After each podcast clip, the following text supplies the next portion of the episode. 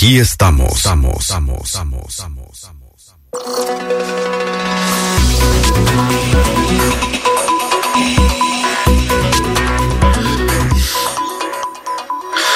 Las 10 más 28 minutos en la mañana. Gracias por seguir con nosotros en nuestro programa de fin de semana. Aquí estamos a través de nuestra frecuencia análoga 89.3 Radio Darío. Mi nombre es Francisco Torres Tapia.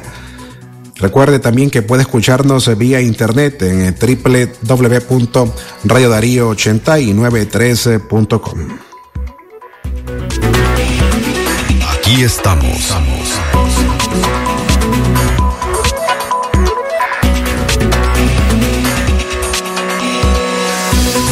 Y que mientras esperamos hacer el eh, contacto con Neima Hernández, eh, que es nuestra invitada este fin de semana, queremos aprovechar también para recordarles que mañana domingo usted te puede leer, puede escuchar la entrevista dominical con la presidenta del Centro Nicaragüense de Derechos Humanos, CENIT.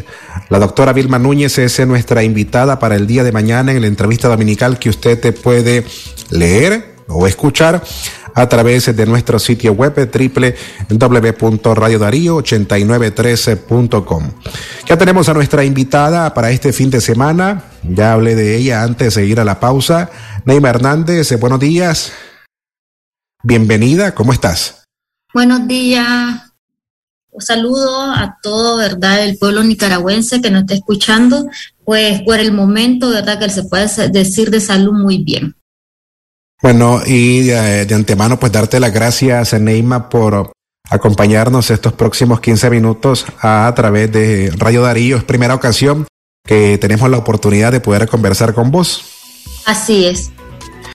Neima, antes de irnos a la pausa, yo recién hablaba acerca del cierre de algunas universidades privadas en el país y cómo algunas personas que se prestan para estas acciones utilizan las redes sociales para informar que el cierre de estas universidades privadas es lo mejor que a nivel gubernamental se puede hacer porque supuestamente esto dará un paso de calidad y que además se eliminará la acción en algunas universidades cuando algunos jóvenes aún no están al día con sus aranceles y pude ver que supuestamente hay jóvenes que son eh, sacados de sus aulas de clases porque supuestamente no están al día con sus aranceles. Pero más allá de esto, mi plática con vos, yo te presenté eh, como estudiante de la Universidad Politécnica de Nicaragua y aunque se intente borrar este nombre con la ahora Universidad Politécnica o la Universidad Nacional Politécnica, que me parece más como que son términos invertidos, directamente a vos como estudiante de esta universidad, ¿cuál es el efecto inmediato que has podido identificar de cómo te afecta esta decisión o esta acción del gobierno nicaragüense? Bueno, decirte que nos afecta total, ¿verdad?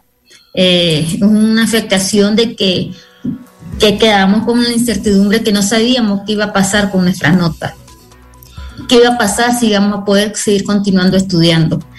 Eh, es algo, ¿verdad?, de que, de que nos ha preocupado mucho realmente. Ahora, estoy claro de que vos no sos la única estudiante de esta universidad que está siendo afectada con esta acción del gobierno. Yo te yo te presenté como estudiante de Ciencias Políticas y Gestión Pública con el segundo aprobado, el segundo año aprobado en esta universidad. Cuando ocurre esta acción, cuando se conoce de forma inmediata esta acción del gobierno y la ilegalización de la Universidad Politécnica de Nicaragua, ¿cómo me podés describir fue el ambiente entre, entre la comunidad estudiantil? Mira, nos sorprendió mucho. a la hora de haber miedo, susto, también hubo llanto. ¿verdad? Muchos llorábamos porque sabíamos que nuestra casa de estudio, nuestra segunda familia, que aparte de que nuestra familia desde pequeños y pequeños nos vienen formando, la universidad es nuestra segunda formación. Realmente fue algo duro, duro, duro, no lo podíamos creerlo.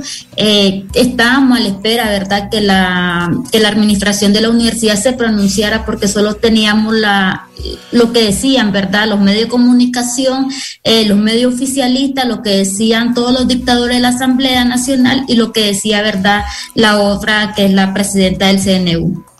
Entonces dimos el día completo, comenzamos a, escribirle cuando teníamos contacto con algunos maestros y los maestros igual, ¿verdad? Estaban igual que nosotros que no sabíamos nada.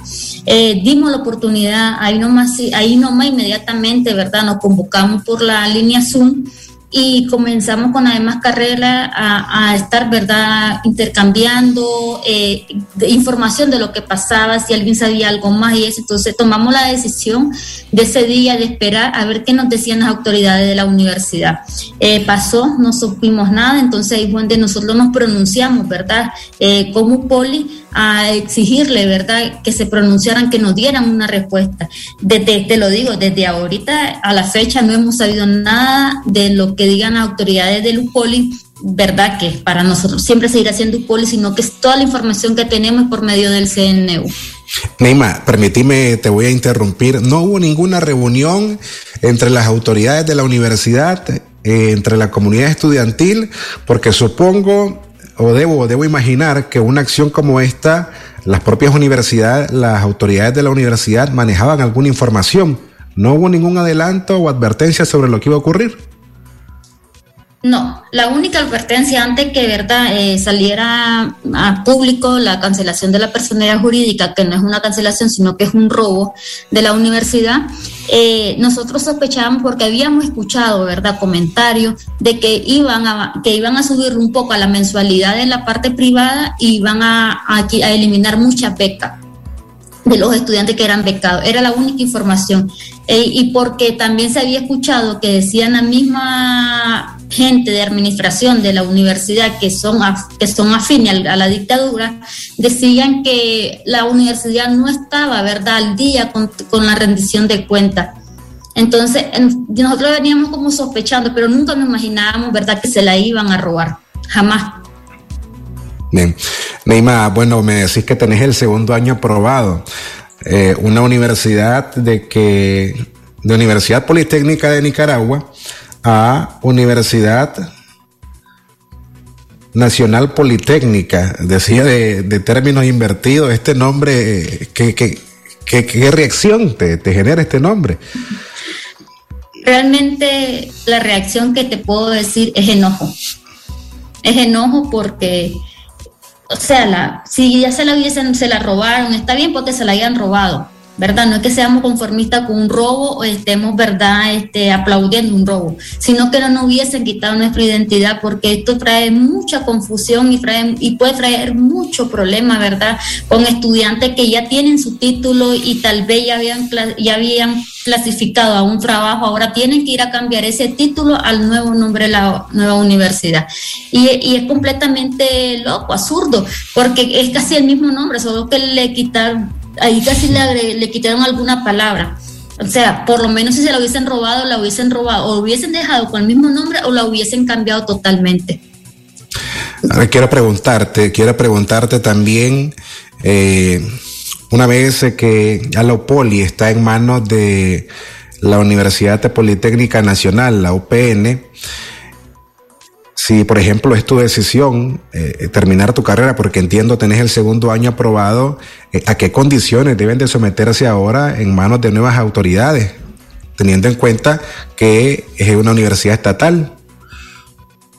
Mira, también comenzamos, ¿verdad? Comenzamos a indagar sobre nuestras notas, otra de las exigencias de nuestro pronunciamiento. Nosotros como estudiantes de Lupoli tenemos el derecho a retirar matrícula, de decidir a qué otra universidad queremos culminar nuestros estudios, ¿verdad? Pero ahora quieren someternos a sus reglas.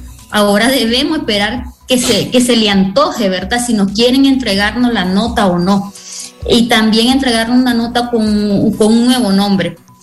Y sobre, y sobre todo ir a postillarla, ¿verdad? Con el nuevo nombre, porque ah, yo te decía al inicio que hay mucha confusión, porque yo tengo mi nota de primer año pero dice UPOLI. Ahora, si yo quiero mi nota de segundo año, necesito que diga UPN. Entonces yo tengo que ir a cambiar todas mis notas y si no me la dan, porque, porque saben quién, quién soy yo, porque saben que estoy en contra de, de, de UNEN, que estoy en contra de Ortega por defender mis derechos. Entonces, sí, verdad, esto no va a someternos realmente a que la universidad no quiera adoctrinar completamente, pero yo creo que viendo a esta, comunidad estudiantil que está muy resentida, muy molesta, que no es la misma verdad eh, comunidad estudiantil que antes callaba por miedo, por cárcel, por asesinato, porque eh, esta dictadura es su costumbre asesinar a jóvenes, entonces eh, yo creo que no, no, no, van a, no van a querer adoctrinar a la, a la población estudiantil así por así tan fácil.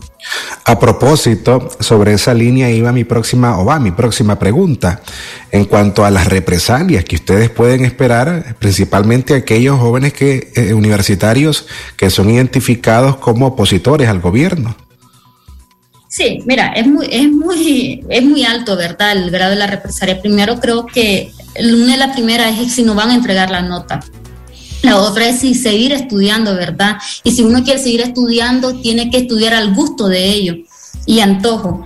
Eh, y también tenemos que obedecer a todo lo que diga UNEM, ¿verdad? Si UNEM no llega a sacar a la aula, ¿verdad?, de clase para ir a alguna actividad, tenemos que ir. Si no, pues te cancelan tu, te cancelan tu matrícula o te quitan tu beca y bye.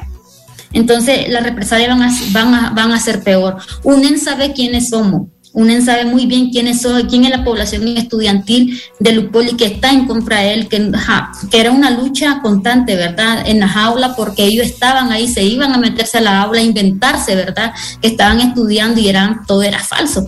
Entonces, eh, nos llegaban a asediar, típico policía que te llegaba a asediar a la puerta de tu casa, así tomándote fotos, escuchando lo que te estaban conversando. Entonces, esa era una lucha que tenían constantemente, ¿verdad? Entonces, y sabían quiénes eran los que le decían cosas.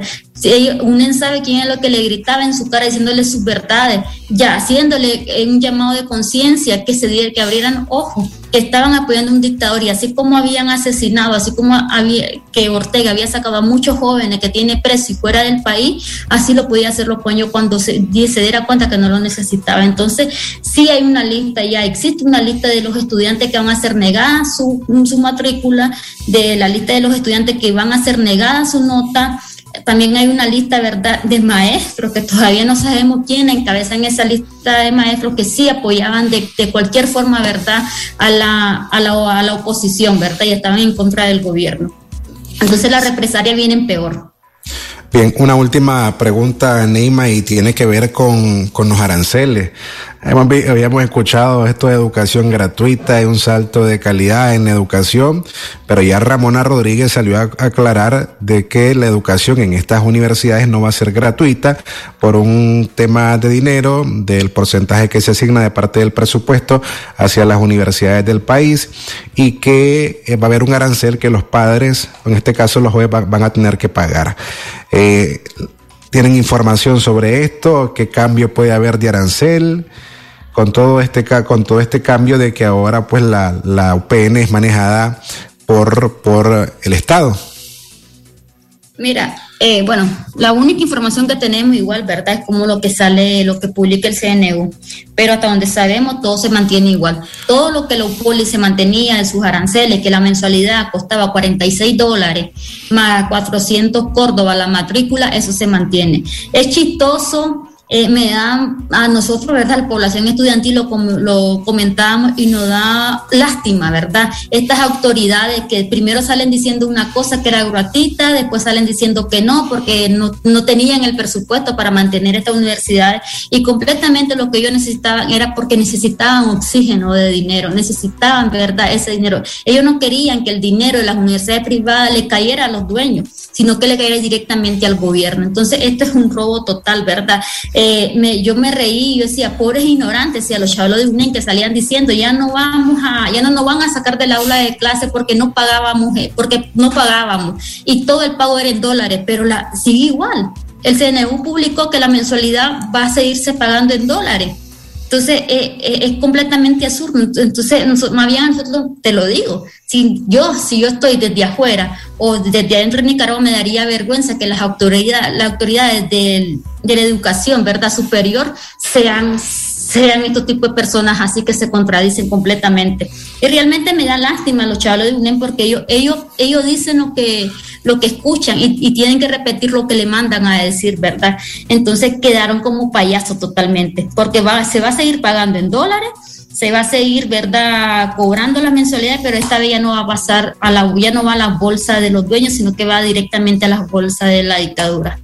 Bueno, Neima, un gusto poder haber eh, poder conversar con vos. Me pasé los 15 minutos que habíamos acordado, pero cuando uno inicia esta conversación y más con lo que ocurre en el país, hay otras cosas que eh, indagar y por supuesto para que las personas que hoy nos escuchan tengan la oportunidad de un testimonio directo de una estudiante de una universidad afectada y legalizada en el país que puedan escucharte. Muchas gracias. Bien, era Neima Hernández, estudiante de la Universidad Politécnica de Nicaragua, ahora Universidad Politécnica Nacional, UPN, en manos del Estado nicaragüense. Esa fue la entrevista de este fin de semana. Nosotros vamos a una pausa, en breve regresamos.